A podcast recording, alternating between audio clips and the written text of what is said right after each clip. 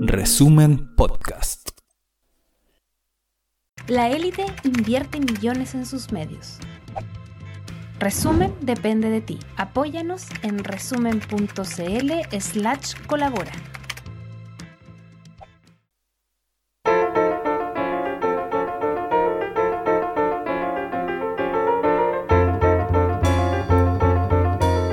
Resumen.cl presenta La crónica de Ruperto Concha.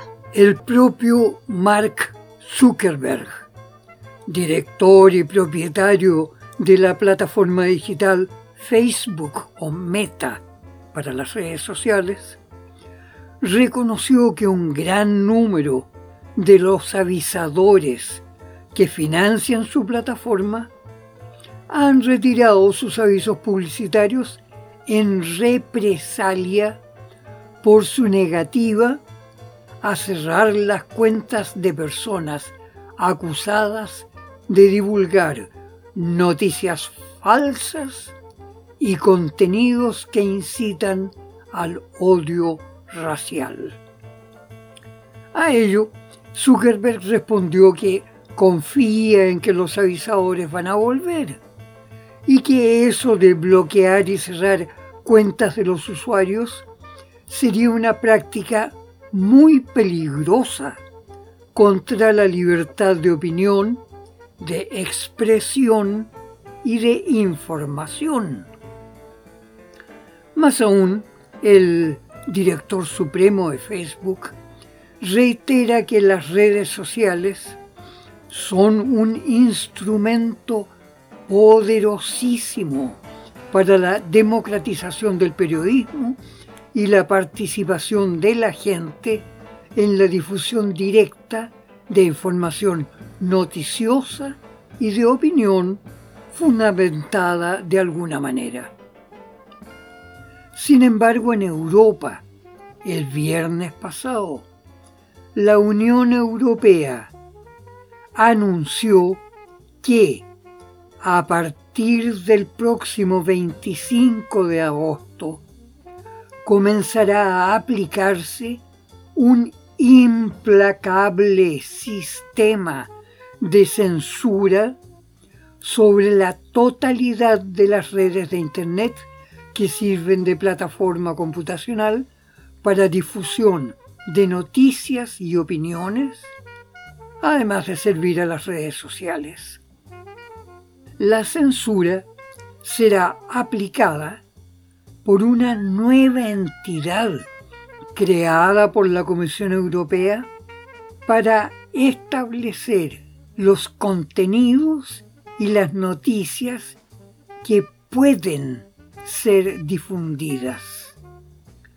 Esa entidad llamada Acta de la Unión Europea para Control de los Servicios Digitales, DSA, obligará a todas las plataformas, tanto europeas como estadounidenses, incluyendo Meta, Facebook y Twitter, a eliminar la totalidad de los contenidos que la DSA considere perniciosos por generar lo que llaman desorden informativo.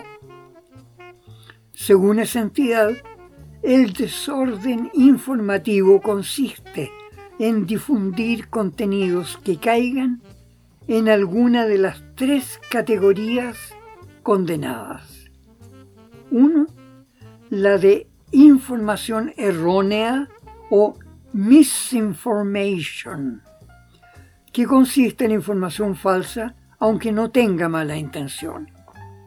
La disinformation o información malintencionada y la malinformation, que es información verídica pero malintencionada.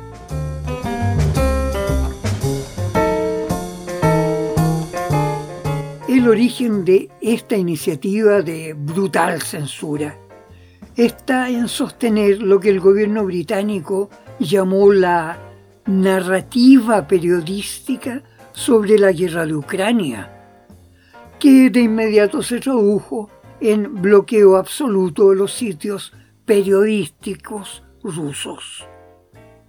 Sin embargo, la han planteado como una autocensura que las plataformas web deben aplicarse ellas mismas por sí mismas, aunque serán vigiladas estrictamente por la DSA, que además de poder aplicar multas gigantescas, ejercerá estricta vigilancia sobre los contenidos de las redes sociales. Esa vigilancia será encomendada a personas que la DSA considere abanderadas del espíritu de la Unión Europea. O sea que sean gente muy decente a juicio de la Unión Europea. Parece claro que las principales plataformas estadounidenses, comenzando por Twitter y Meta Facebook, no aceptarán la brutal censura que de partida viola la Constitución de los Estados Unidos que prohíbe cualquiera intervención en contra de la libertad de opinión, expresión e información.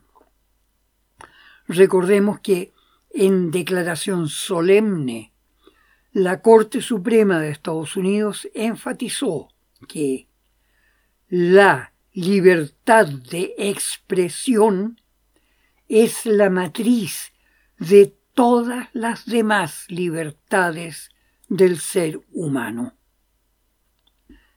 La situación creada está en sus primeros pasos, aunque el director de la DSA, Thierry Breton, anunció que está dispuesto a imponer el cumplimiento de la censura, destacando que él forzará la obediencia de las plataformas, agregando que él tiene el poder como representante de la ley europea, del Estado europeo y de todo el pueblo europeo. Bueno, habrá que ver cómo evoluciona esta situación, que para la mayoría de las naciones tiene un carácter de agresión absolutamente antidemocrático e hiperburocrático.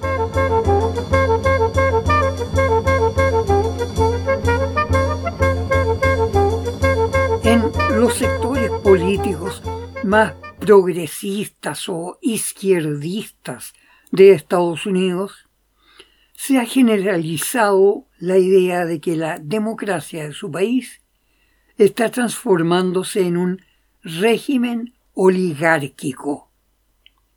Junto con eso, desde las últimas décadas del siglo XX, las grandes corporaciones o sociedades anónimas lograron ir modificando la legislación que imponía límites y condiciones a los aportes financieros de los sectores privados a las campañas políticas. Ya durante el gobierno del demócrata Bill Clinton se llegó a autorizar que desde el sector privado pudieran efectuarse aportes financieros prácticamente ilimitados a las campañas políticas. Asimismo, fueron eliminándose las restricciones para crear redes de radio, televisión, periódicos y revistas en todos los estados e incluso en localidades pequeñas donde ya operaban emisoras y periódicos locales. Eso permitió que las grandes empresas comunicacionales vinculadas a las grandes sociedades anónimas y dotadas de enormes recursos financieros llegaran eliminando a las empresas locales. De hecho, en los últimos 15 años han desaparecido alrededor de un 25% de todos los medios locales de difusión, radios, periódicos y canales de televisión. Y más de 100.000 puestos de trabajo de periodistas han desaparecido también.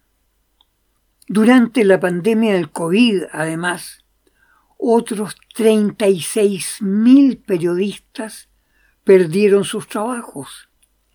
El más dramático efecto de ese proceso es el debilitamiento, incluso la desaparición del periodismo local, que es inmensamente importante para el desarrollo de las comunidades locales, de sus iniciativas y también de su cultura y su comprensión del mundo.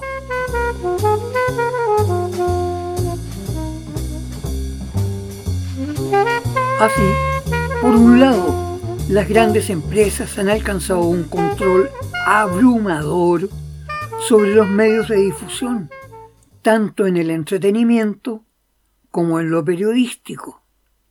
Y junto con ello, los aportes privados cada vez mayores a las campañas publicitarias electorales han tenido por efecto elevar también los costos de las campañas.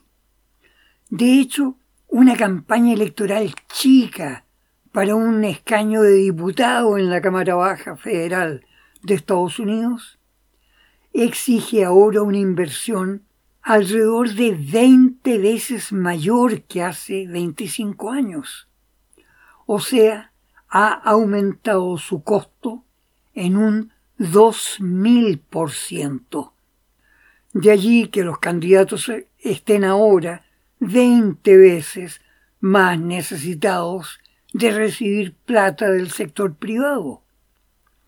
Con ello, tras comprar la mayoría de los más importantes medios periodísticos y tener manga ancha para financiar campañas políticas, el periodismo en Estados Unidos y en la mayoría de los regímenes neoliberales aparece dramáticamente sumiso a los intereses de las grandes transnacionales, especialmente la gran industria del armamento militar.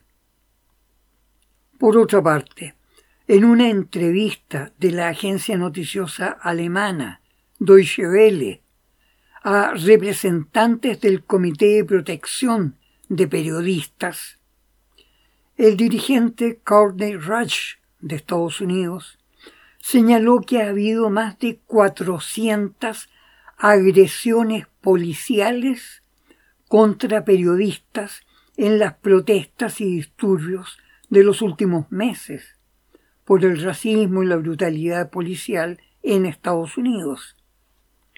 De hecho, la institución ha registrado 89 ataques policiales a periodistas con disparos de balas de goma, 27 con spray de gas de pimienta y 49 con gas lacrimógeno apuntados directamente a la cara de reporteros y camarógrafos. El entrevistador de Deutsche Welle pregunta entonces, ¿qué significa para la libertad de prensa esto de que la policía esté atacando a los periodistas incluso frente a las cámaras? ¿Qué le queda a Estados Unidos que presume de ser un faro de la democracia? El representante del comité, Corney Rush, responde que es realmente inquietante que, aun sabiendo que las cámaras los estén grabando, las fuerzas policiales siguen perpetrando tales ataques. Y agrega que en todo el mundo se ha visto el apocamiento de Estados Unidos como líder de la libertad de prensa y los derechos humanos. Y señala además que la salida de Estados Unidos de la UNESCO y del Consejo de Derechos Humanos de las Naciones Unidas se ve enfatizada ahora por las declaraciones de políticos denigrando a la prensa. Corner Rudge agrega que el asesinato del periodista árabe Jamal Khashoggi puso ya en evidencia la falta de respuesta de Washington frente al crimen y no haber sido capaz de hacer responsable a Arabia Saudita a pesar de los clarísimos informes de los servicios de inteligencia. Finalizando, declara textualmente, esta combinación de factores ha creado una condición que nunca antes había visto en toda mi vida de periodista.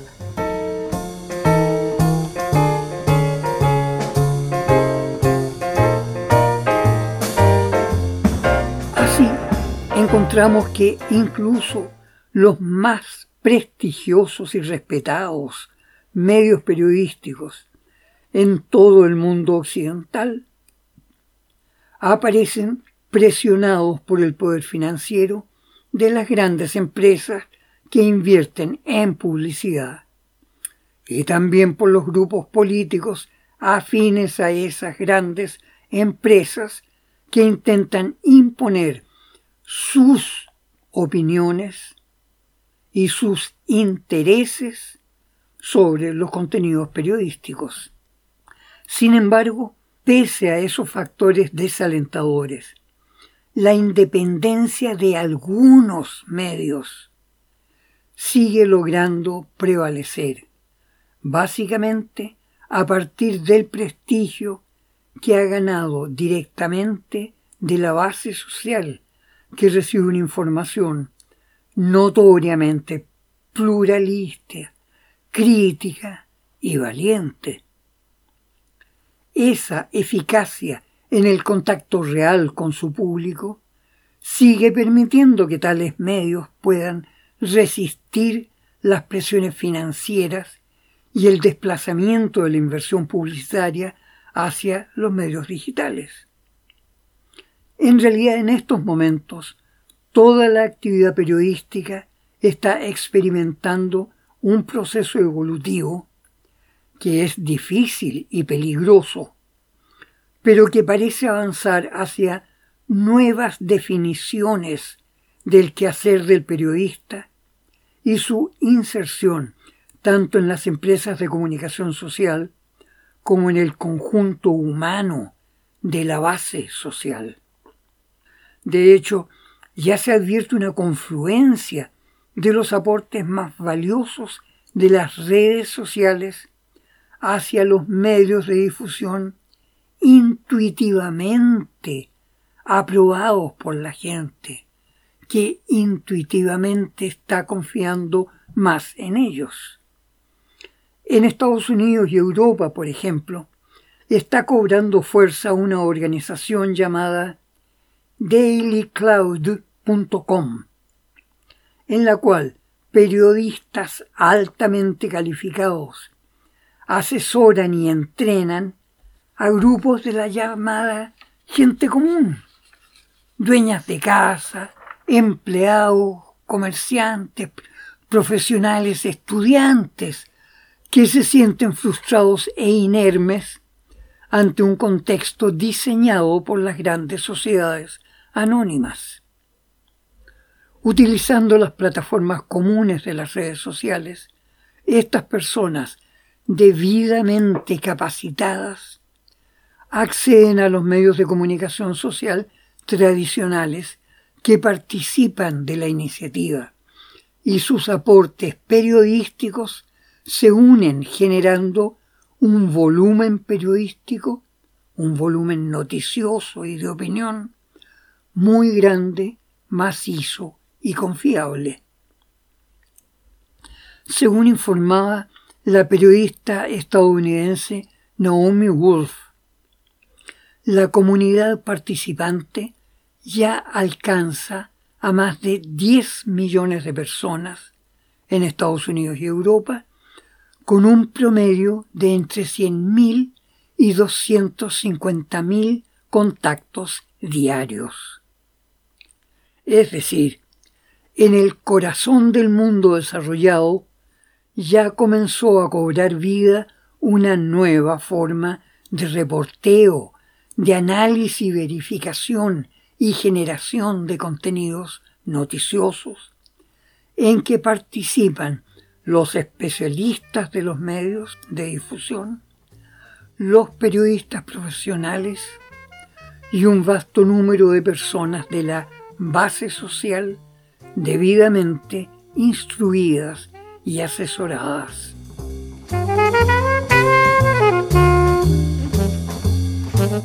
En estos momentos en que las tensiones políticas y estratégicas se acercan cada vez más a la posibilidad de una guerra nuclear. La humanidad entera también parece estar comenzando a reaccionar desde el interior de la cultura y los valores que son los generadores de la civilización.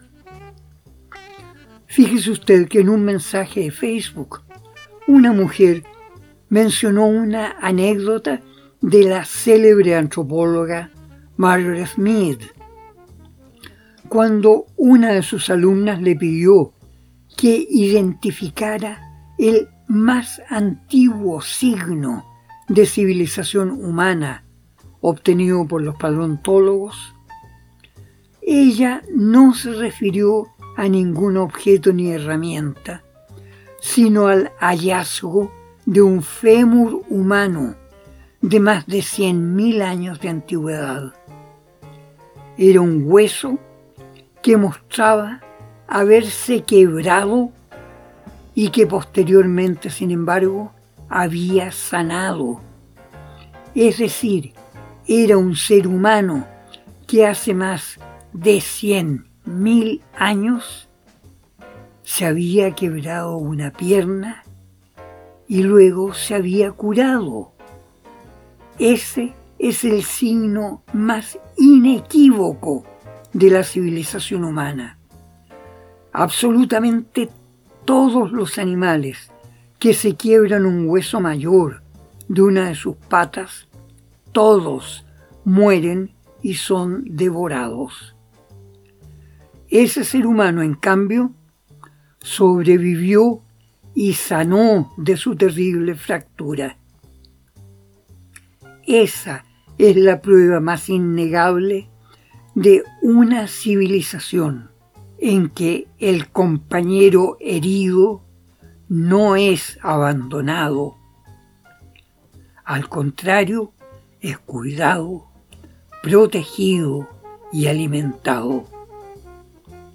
Eso es amor es instinto, lo que fuese. Eso ya era la clave de la civilización que estaba naciendo. Una civilización de poderoso amor, asombrosamente conveniente para todos. Hasta la próxima gente amiga. Estamos en peligro. Toda evolución es peligrosa, pero vale la pena.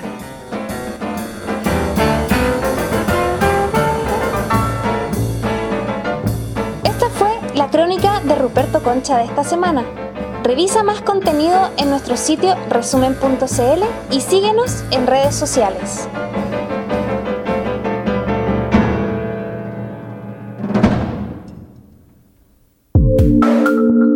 Resumen Podcast.